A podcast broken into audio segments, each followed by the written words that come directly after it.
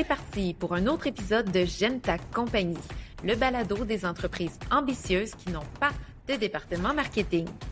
Depuis plusieurs années, notre équipe accompagne des entreprises dans le développement de plans marketing et dans la concrétisation de leurs ambitions.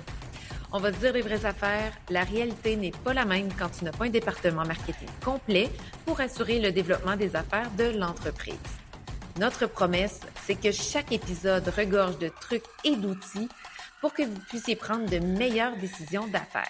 Ici, on s'élève ensemble pour bâtir des entreprises qui nous ressemblent et qui créent de la valeur pour nos communautés. Pour attirer et fidéliser les bonnes clientèles et les plus grands talents, tout est marketing.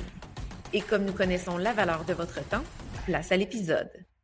Bienvenue dans un nouvel épisode de J'aime ta compagnie. Aujourd'hui, trois solutions pour bâtir une offre de services et de produits euh, qui est attractive. Alors bonjour mesdames, Rouge, Katrina, on arrive comment aujourd'hui? Allô? Hello! Bonjour! Euh, ben, on arrive euh, requinqué d'un beau week-end où il a fait super beau. Euh, nous, on a fait du sport à l'extérieur. Euh, on a traversé le lac Témiscouata en ski. Donc, Wow! Ça a été un week-end ressourçant. Fait qu'on arrive requinqué. Toi, Rouge? Waouh, c'est fou parce que, pareil, moi, ma fin de semaine, je suis allée au spa qui fait que je suis ressourcée aussi, remoussée. Ça a fait du bien. Donc, on est vraiment dans le même état d'esprit. Et moi, c'est pareil. C'est une des rares euh, fins de semaine où j'ai réussi vraiment à arrêter mon vendredi. Euh, puis je suis allée au spa aussi, rouge, comme toi. Waouh! Euh, vendredi matin, j'en ai profité parce que mes enfants sont à l'école, donc euh, je peux sortir euh, sans que ça impacte toutes les activités l'organisation familiale. Puis euh, j'ai fait du ménage au bureau, donc le bureau il est propre pour la semaine. C'est niaiseux, mais c'était dû, ça me pesait sur euh, la charge mentale. Et donc euh, moi aussi, j'arrive extrêmement ressourcée, posée, calme. J'ai envie de douceur. On continue de développer, là, mais avec de la douceur dans la ouate. Et donc, on a un bel un bel épisode aujourd'hui, un beau sujet euh, qui euh, parfois est sous-estimé chez les entrepreneurs. Je trouve que c'est un pilier marketing dans lequel on peut facilement tomber dans plusieurs pièges, qui est de créer une offre de services et de produits qui est attractive. Donc, des produits et services que les clients idéaux ont le goût d'acheter et euh, qui assurent que l'entreprise est pérenne parce qu'elle vend quelque chose à quelqu'un et de l'oxygène dans l'organisation. J'aimerais vous poser une question simple, les filles. C'est quoi votre restaurant préféré? C'est simple, mais dur à répondre. Ah, moi, je, je pourrais vous dire, les filles, quel est mon restaurant préféré. Ben, parce ça, que je le sais. Euh, ben, ce qui me montre comme ça, ben c'est sûr qu'on est à Rimouski, j'aurais peut-être pu, euh, quoi qu'à Montréal avec la pandémie et tout, ça fait tellement longtemps que je suis pas allée au restaurant, mais euh, à Rimouski, j'aime beaucoup l'ardoise. Ah oui? Et qu'est-ce qui fait que t'aimes l'ardoise? Euh, ben en fait, pour les gens qui nous écoutent, qui sont peut-être pas, euh, qui sont pas à Rimouski, là, on souhaite être écoutés Mhm. euh, partout euh, au Québec, voire même ailleurs. Euh, ben c'est une buvette, donc euh, c'est à la base là, un, un endroit où ils font des mets prépa- préparés, tout ça, puis ils ont ouvert dans les dernières années une portion plus euh, des vins locaux, euh, d'importation privée. Puis euh, ils ont ouvert récemment, ben dans la dernière année, là ça fait un an et demi, je pense, euh, une portion buvette, là, fait que tu peux y aller le jeudi ou le vendredi soir, euh, prendre un verre de vin, puis euh, il y a des petits des petites choses à manger. Là. Moi, ce que j'aime, c'est c'est l'ambiance conviviale, c'est l'effet que euh, c'est ça, là, t'es assis, puis là, je me souviens une fois, je suis allée, puis j'étais au comptoir, le propriétaire était en arrière, puis là, nous, il nous, il nous suggère des choses, il nous verse du vin, tu goûtes, puis là, tu jases avec. Moi, c'est l'ambiance un peu euh, familiale, entre guillemets, euh, friendly, là, tu sais, puis, puis c'est super bon aussi, là. On se le cachera pas. Et toi, Rouge? Moi, c'est, c'est un peu compliqué comme question, je trouve, parce que j'ai eu la chance d'avoir des parents qui cuisinaient beaucoup, beaucoup. Donc, j'aime beaucoup la cuisine de la maison. Mais je dirais que quand je sors pour aller manger au restaurant, j'en ai pas un précisément, mais j'ai plus un profil, je dirais, de restaurant où beau, tu iras qu'une fois parce que ça coûte tellement cher, on s'entend. Mais c'est juste comme de vivre l'expérience, d'avoir une carte une panoplie de choix. Moi, je pense que c'est plus ce, ce, ce type, ce profil de restaurant-là que je recherche le plus dans la vie. Donc, euh, ça, ça fait le tour euh, rapidement. Parce que moi aussi, euh, je dois dire que je rejoins Katrina, j'adore l'ardoise. Là. Euh, Mais c'est pas lui ton restaurant préféré, Michel. mon restaurant préféré, c'est le bistrot La Réserve. Euh, puis Rouge, on va te sortir là, un de ces quatre. là. puis moi, j'aime bien, mais pour les mêmes raisons que Katrina à l'ardoise.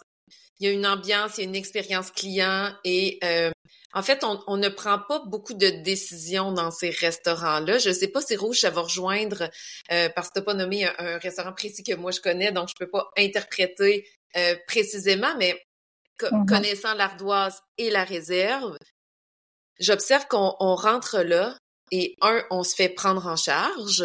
Hein, tu disais, on, nous fait goûter des vins, on nous apporte deux, trois choix. Voici, tu prends ce que tu préfères. C'est pas compliqué, tu te casses pas la tête. Euh, et tu sais souvent à quoi t'en tenir, tu sais à quoi t'attendre. Euh, mon observation, moi, à la réserve, il y a souvent une grosse carte de vin euh, d'importation privée, mais jamais je vais me casser la tête avec la carte. Je vais demander qu'est-ce qui serait bon avec ça? On me fait goûter un choix, c'est toujours excellent, ça va avec mon plat c'est simple. Et pour ce qui est de la réserve et de l'ardoise, comme je les connais bien, la carte, elle est très simple. C'est toujours la même chose. Ils se réinventent pas à chaque semaine. Euh, ils font pas du trop compliqué. Euh, ben, en fait, c'est souvent très, très bon, mais ce sont des, une, carte qu'ils ont créée, qu'ils ont travaillé fort et ils sont comme, si on veut, experts de cette carte-là.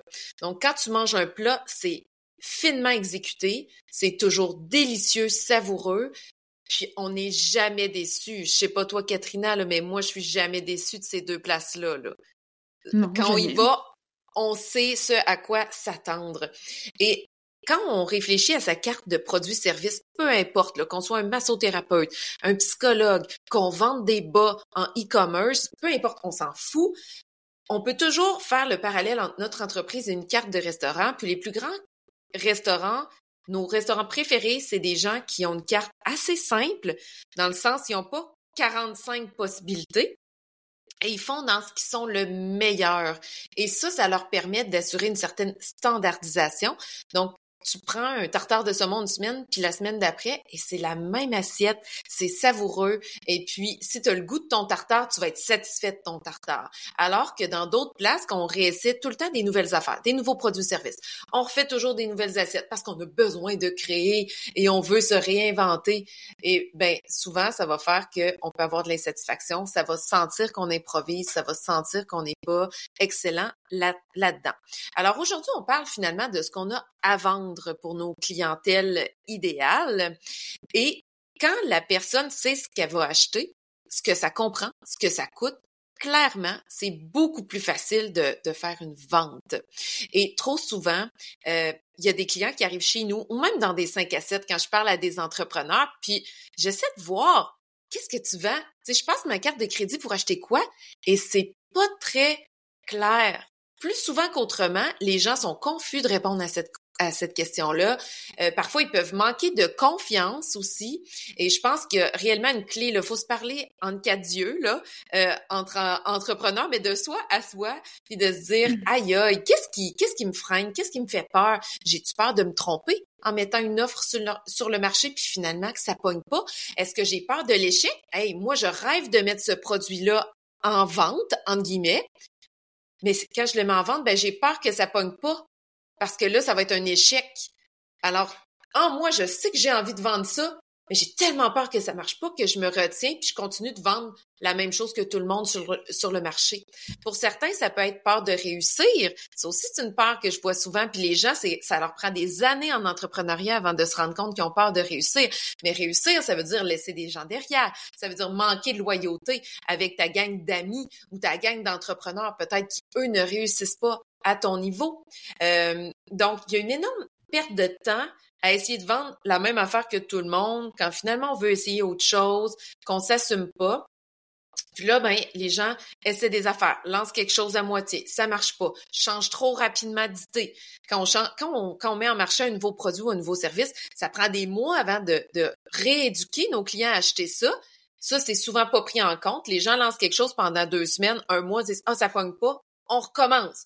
Et là, il y a du temps perdu, de l'énergie et de l'argent à recommencer éternellement plutôt que de bâtir quelque chose de solide, de prendre son temps de le commercialiser et puis de, le mettre pleinement en marché avant euh, de changer d'idée. Les filles, je serais curieuse de vous entendre, quand les clients arrivent chez nous, quels sont les signes, vous, que vous observez qui vous font dire « Oups, Là, il y a un problème sur le plan de euh, l'offre de produits et services avant même d'entrer dans la se faire connaître, se faire découvrir la fidélisation, c'est dire aïe aïe, ce client-là, cette cliente-là vit un problème sur le plan euh, de l'offre de produits et services. Peut-être que Rouge, tu pourrais commencer? Oui. Ben, euh, pour répondre à ta question, je pense que l'aspect fidélisation client, c'est un aspect qui doit être abordé parce que trop souvent, tout à l'heure, je prenais l'exemple du restaurant.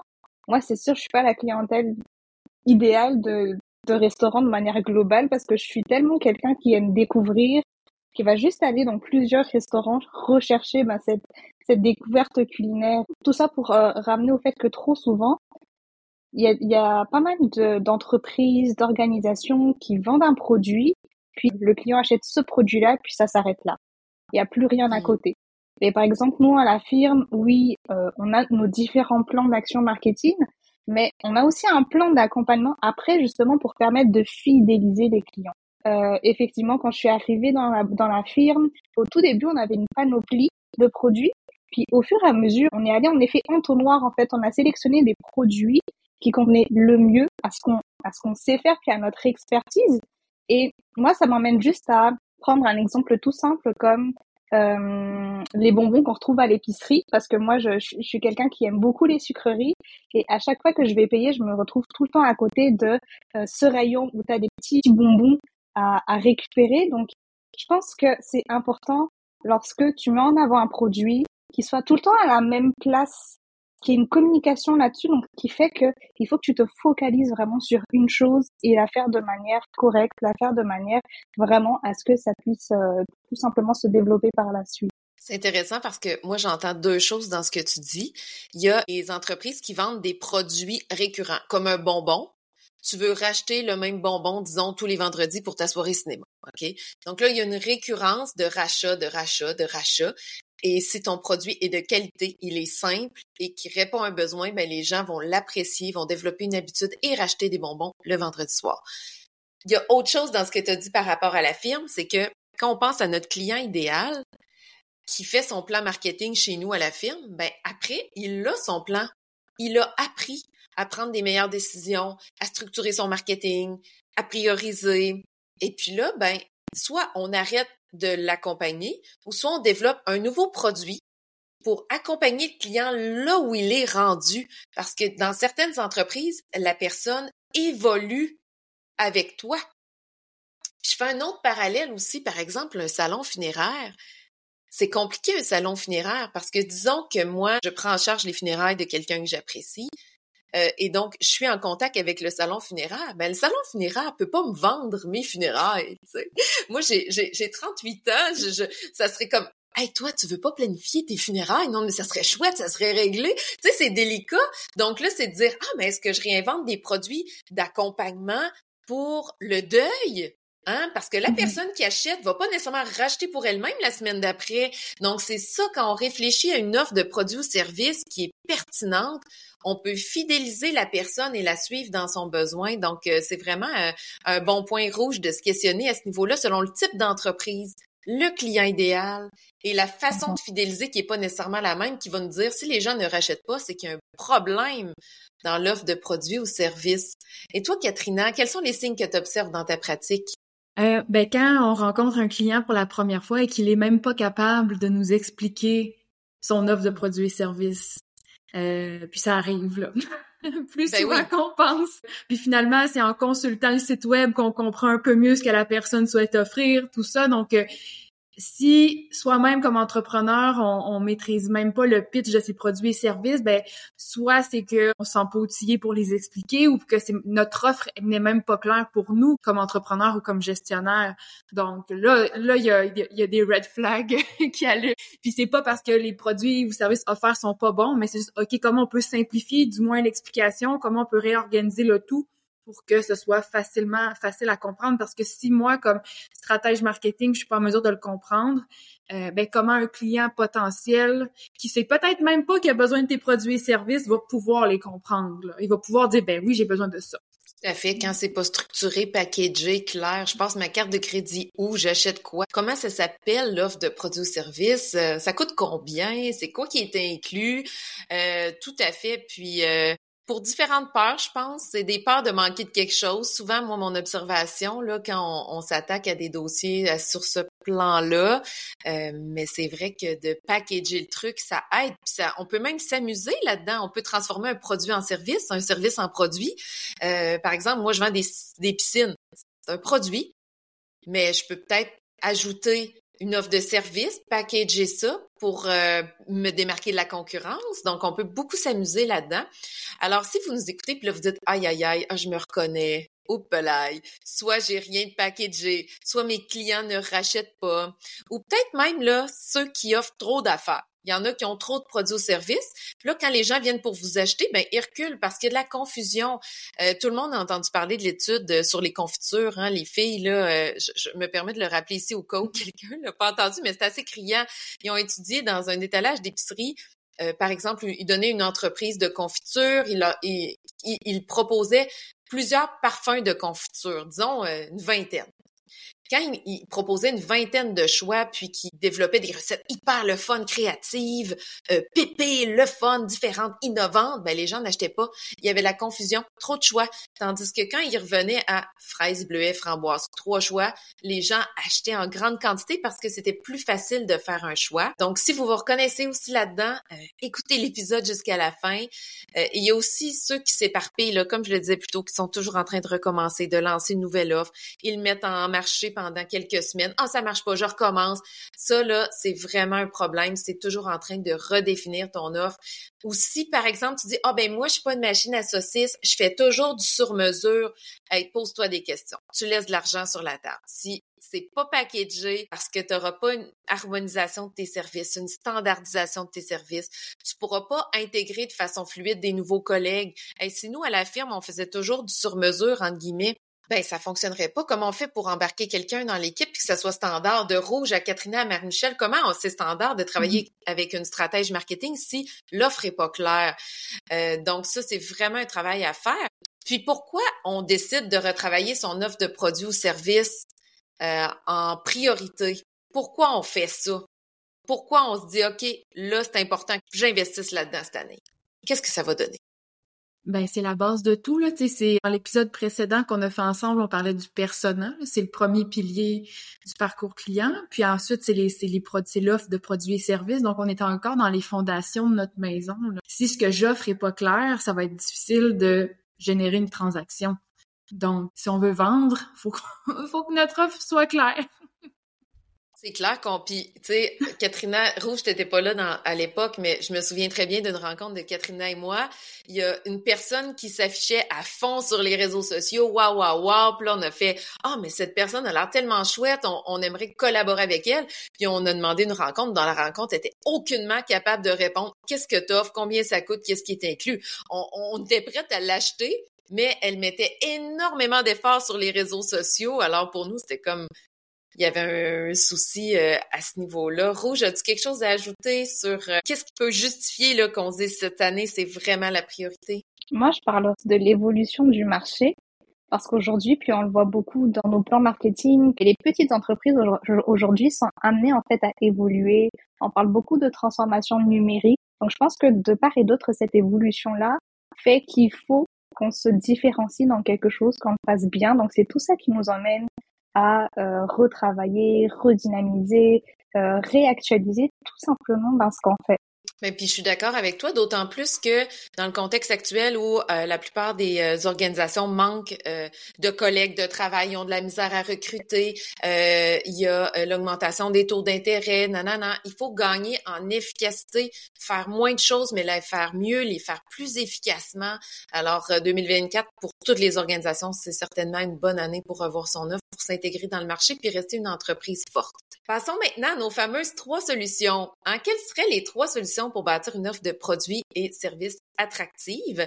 Euh, puis, euh, je vais nous inviter, on peut parler de cas de clients, mais gardez toujours confidentiel le client. Hein. On va vous essayer de vous raconter des histoires, vous donner des exemples concrets. Je peux peut-être commencer avec une première solution à mettre en place.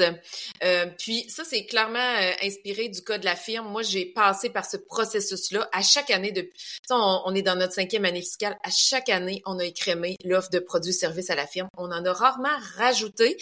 Euh, on a rajouté l'offre d'accompagnement parce qu'on s'est rendu compte qu'il manquait le produit de fidélisation et d'accompagnement. Les clients nous demandaient, ouais, mais qu'est-ce que je fais après? Tu sais, si je je ne vais pas te rengager pour une autre stratégie à tous les trois mois. Euh, donc, on a décidé de, créer ce produit-là, mais pour les autres décisions, c'est vraiment de l'élagage. On laissait aller des produits-services. Euh, puis, comment on peut se prendre concrètement si vous dites, OK, moi, cette année, je fais un audit de mes produits ou services et je fais le ménage, ben je vous invite à faire une liste bien simple de vos services ou de vos produits, ce que vous vendez. Il y en a pour qui c'est plus compliqué parce que si tu vends 150 produits sur un site de e-commerce, ça va être plus compliqué qu'un consultant qui vend trois produits-services très clairs, définis. OK? Mais ça vaut le coup de faire une liste exhaustive de tout ce qu'on vend. Dans un contexte comme ça, tu pourrais regrouper par euh, catégorie de produits, là. Excellent. Euh, je reprends ton exemple de chaussettes tout à l'heure. La personne pourrait vendre des chaussettes de laine, euh, des bas de nylon, des bas collants. Fait que, tu sais, de oui, t'as raison. Compartimenter ça. Fait, oh mon Dieu, fait que finalement, les, les bas de nylon pis les, les, les bas collants, c'est pas rentable, donc euh, je, je, les laisse aller. Un café qui vend euh, des gâteaux, euh, des sandwichs, du café en, en du café pour emporter, du café en vrac, ouais, des catégories. Excellente idée. Merci, une chance que tu es là. Euh, merci, ça a bien du bon sens. Ensuite, prendre un marqueur jaune, puis aller voir c'est quoi qui est le plus rentable et surligner s'il y en a pas beaucoup, c'est plus facile. Euh, sinon, par catégorie, c'est quoi le produit ou le service le plus rentable? Ensuite, c'est lequel qui est le plus mobilisant à produire ou à livrer pour l'équipe? J'ai beaucoup entendu ça cette année. Ensuite, on peut passer aux produits ou services qui sont les plus mobilisants pour votre équipe de travail ou pour vous-même. Euh, puis c'est une observation que j'ai fait moi cette année, les clients nous le communiquaient plus clairement. Ah, ça, ma gang, ils sont plus capables de faire ça. Ou ça, ma gang, ça les démobilise, ça les démotive de faire ça. C'est comme si avec la pandémie, les gens se sont plus recentrés sur leurs réels intérêts, envies, besoins, inspiration, intention, puis ils communiquent à leur patron. Donc, euh, c'est intéressant ça. Qu'est-ce qui m'a motive l'équipe? Qu'est-ce qui mobilise l'équipe? Qu'est-ce qui, qu'est-ce qui leur donne de l'énergie? Puis, euh, honnêtement, troisièmement, quel produit ou service conserver ou laisser aller? Puis, vous pouvez vous dire, là, un peu comme le ménage de notre garde-robe à toutes les saisons, on essaie de laisser aller deux, trois morceaux. Mais ça peut être, pour ceux qui ont beaucoup, beaucoup de produits, je laisse aller deux, trois produits-services par, par trimestre ou par année. Euh, ceux qui en ont moins, mais soyez très, très honnête avec vous, là. Qu'est-ce qu'on laisse aller cette année pour qu'on continue à mettre toute notre énergie et notre temps sur des produits services qui sont rentables, qui nous motivent, puis qui nous ramènent euh, de l'énergie. Toi, Katrina, quelle solution tu suggérerais pour ceux qui ont senti au pelage, je dois travailler sur mon offre de produits-services? Euh, ben en fait, ça peut être euh, d'enrober son offre avec quelque chose de de plus wow que la concurrence ou de, de vraiment venir habiller ton, le produit ou service avec notre unicité, notre unicité, pardon, notre positionnement. Euh, je vais continuer avec l'exemple du magasin de chaussettes. Là. on peut être dans une même ville, dans un même quartier, et avoir deux magasins de chaussettes. Comme on, là, dans ce cas-ci, c'est des exemples de commerce avec pignon sur rue, mais ça peut être la même chose avec des commerces euh, ayant pignon euh, en ligne. On peut faire de la vente en ligne aussi. Mais qu'est-ce que je fais pour me différencier du concurrent qui vend la même chose que moi, tu sais, je veux dire les chaussettes de laine, c'est des chaussettes de laine. Ben ça pourrait être par exemple d'offrir un service de magasinage ou de conseil plus élaboré pour euh, un accompagnement pour bien choisir tes chaussettes, alors que l'autre à côté va peut-être lui vendre ses chaussettes, ben tu viens chercher une chaussette de laine, les voici, c'est ça que j'ai, alors que toi tu vas te dire ben qu'est-ce que tu fais comme sport par exemple, pourquoi est-ce que est-ce que t'as froid pas beaucoup froid, ben ça te prendrait une chaussette de laine en mérino, puis donc vraiment d'accompagner, de vraiment offrir un service client autour de la vente du produit. Donc, euh, ça, peut être une façon de le rendre plus unique, de, d'officialiser tout ça. On peut dire aux gens, prenez rendez-vous pour magasiner vos chaussettes. Comme là, c'est un exemple très, très simple, mais ça peut s'appliquer sur plein d'autres produits. Mais c'est un petit exemple pour dire qu'est-ce que moi, comment je me positionne par rapport à mon concurrent, et comment je peux utiliser ce positionnement-là pour renforcer mon offre de produits ou services. On peut brainstormer pendant des heures sur quel produit ajouter à mon service, quel service ajouter à mon produit pour qu'il mm-hmm. se démarque. Euh, J'aime beaucoup ton idée de, de rencontre, de magasinage. J'ai vu ça pour... Il y a une entreprise qui s'appelle Sophie Grace, là, des super beaux vêtements. Là. Je, en tout cas, je suis une grande fan. Puis ils offrent gratuitement une séance de magasinage en ligne. Euh, puis euh, c'est sûr que les vêtements coûtent quand même, euh, c'est des vêtements un petit peu plus onéreux, mais c'est le choix qu'ils ont fait, des vêtements de qualité et tout, et ils t'accompagnent pour faire des bons choix. Ça, c'est hyper payant parce que c'est un service de proximité. Tu peux vendre plus à la cliente parce que c'est du linge pour les femmes et par la suite, ben, si le vêtement lui va mieux et mieux choisi, son expérience va être favorable et elle va sûrement racheter. Donc, euh, excellent point, Catherine. Ça me fait penser à un truc, Mère Michel, on peut penser aussi à une optique de circularité. Euh, donc, je reviens encore avec mon exemple de chaussettes, là, bien, euh, parce que c'est simple. Mais tu sais, je pourrais décider d'offrir des chaussettes qui sont très, très, très durables et offrir le service de réparation derrière quand il y a un petit trou dessus. Là. Donc, on fait en sorte d'offrir un produit qui est de très grande qualité pour le client, mais à côté, on s'assure quand même une forme de revenu récurrent parce que une fois ou deux ans, la personne va venir réparer sa chaussette.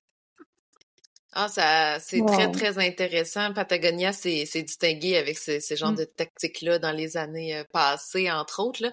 Euh, mais ça devient de plus en plus, euh, disons, au goût du jour aussi, de s'assurer que nos clients gardent longtemps leurs produits ou en tout cas voient les résultats du service très, très longtemps, une forme de pérennité pour diminuer l'empreinte sur l'environnement aussi. Donc, non seulement fidéliser la mmh. personne, mais nous assurer que, que les gens achètent moins et mieux.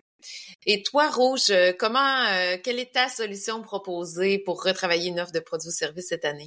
Ben, j'aime beaucoup euh, l'exemple de chaussettes. Moi, à travers ce que Katrina vient de me dire, j'entends, puis j'analyse et je reconnais que répondre vraiment aux besoins pardon, du client, c'est ce qui va être le plus important. Tout à l'heure, tu parlais de, de bad sport, tu parlais de chaussettes de sport plutôt, tu parlais de chaussettes en laine. Donc, c'est comme si on arrivait tout simplement à travers notre offre de service, notre, notre produit, à répondre aux besoins du client, à sa problématique, à nous aussi, ben, par la suite, à avoir une offre qui ben, correspond tout à fait en fait à ce qu'il recherche.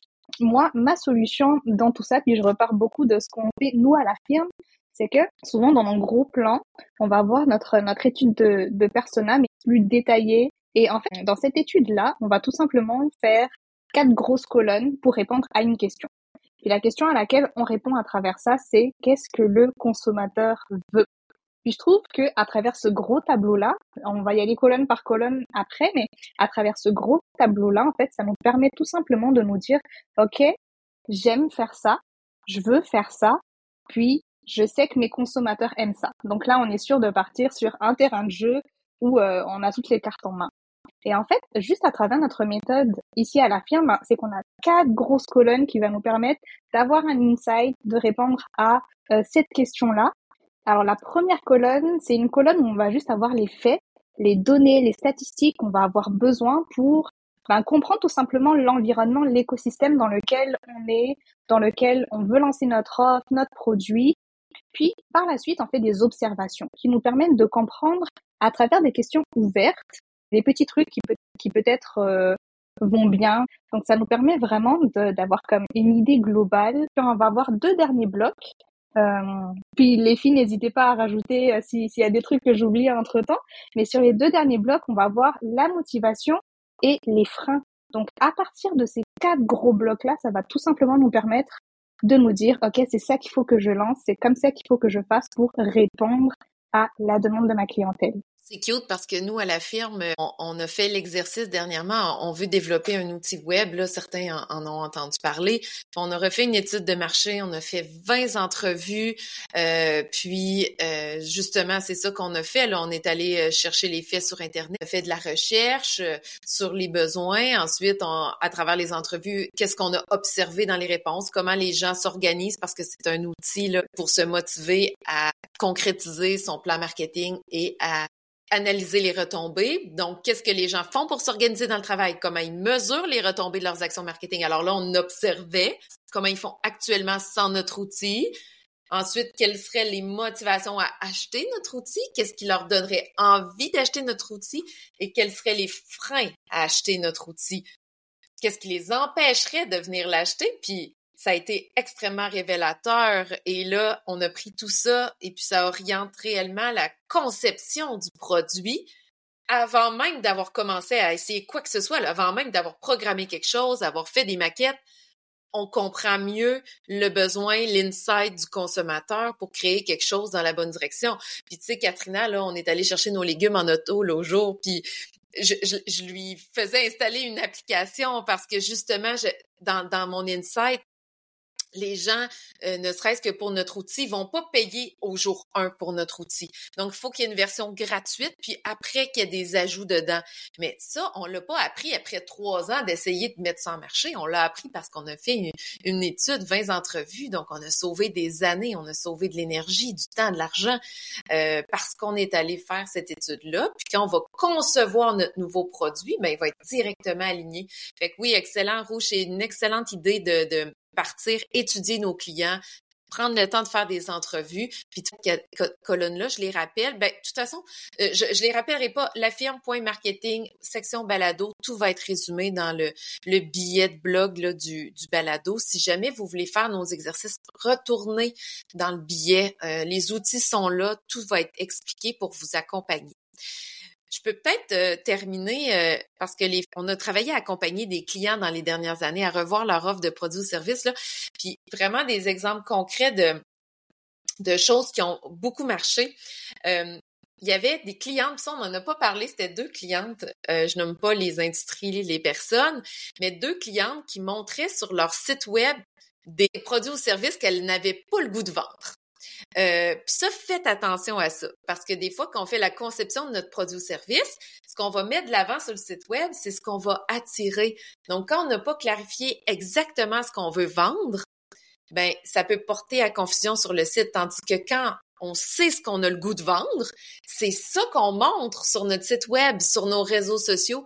Alors, il y a deux clientes euh, particulièrement, là, qu'on a fait du ménage en l'offre de produits ou services. C'est comme si euh, ces deux personnes-là avaient juste besoin d'être validées. Hey, c'est correct que tu veuilles juste vendre ça. Maintenant que tu as pris la décision, on peut s'assumer dans le plan marketing et mettre ça de l'avant. Alors ça, ça a donné des superbes résultats. Puis si c'est votre cas, n'hésitez pas à oser et vous assurer que votre présence web reflète ce que vous souhaitez vendre. Euh, il y a aussi eu deux clients, euh, ce sont des équipes de travail, ça c'était des plus grosses entreprises. Puis ils se sont rendus compte que l'équipe n'était pas animée par ce qu'ils vendaient. Et donc, ils ont revu l'offre de produits-services pour se coller davantage à ce qui animait l'équipe sur le plan de la créativité, de l'innovation, euh, et donc ça motivait les troupes et ça donnait envie aux employés de rester parce que quelqu'un qui est malheureux dans l'équipe, qui se nourrit plus dans la, dans les produits ou services qu'il a à livrer, ben ça va pas fidéliser notre équipe. Et finalement, euh, on l'a vu beaucoup dans, le marché et dans nos clients, il y a des gens qui font des seconds avis, euh, donc ils vendent des produits ou des services de deuxième avis. Euh, par exemple, je ne sais pas moi, tu es un avocat, tu as des problèmes en affaires, tu as consulté l'avocat, puis l'avocat de l'autre côté de la rue va dire écoute, moi je veux pas devenir ton avocat, je vais juste te vendre un deuxième avis sur le plan de l'avocat de l'autre bord de la rue. Puis ça, c'est de plus en plus euh, vu. Euh, il y a même des gens là qui proposent une offre euh, de dire Hey, je vais rechallenger ton plan de match que l'autre t'a fait. Puis si je trouve rien à améliorer, je te donne de l'argent. Donc ça, c'est des choses qu'on a vues dans le marché cette année. Alors ça peut être amusant de d'aller dans cette direction-là, d'oser, d'essayer. Alors, en conclusion, euh, je veux juste rappeler l'importance d'oser simplifier, clarifier, lancer et optimiser. C'est vraiment ça, euh, l'offre euh, de produits ou services, c'est la clé. Toujours plus simple, on écrème, on clarifie, on lance, puis on optimise. On arrête d'avoir peur de se tromper. C'est le marché qui décide. puis, si tu vas sonder ton marché, comme disait Rouge, avant de créer ton produit ou ton service, ben, tu as plus de chances de scorer par la suite. Et sur ce, les filles, avez-vous aimé euh, notre compagnie aujourd'hui? Oui, comme toujours. Comme toujours? Totalement. Alors, sur ce, on invite tout le monde, euh, principalement d'abord à s'abonner, euh, ce qui aide le balado à gagner en notoriété, c'est le nombre d'abonnements. Alors, allez vous abonner sur la plateforme de votre choix. On s'y retrouve.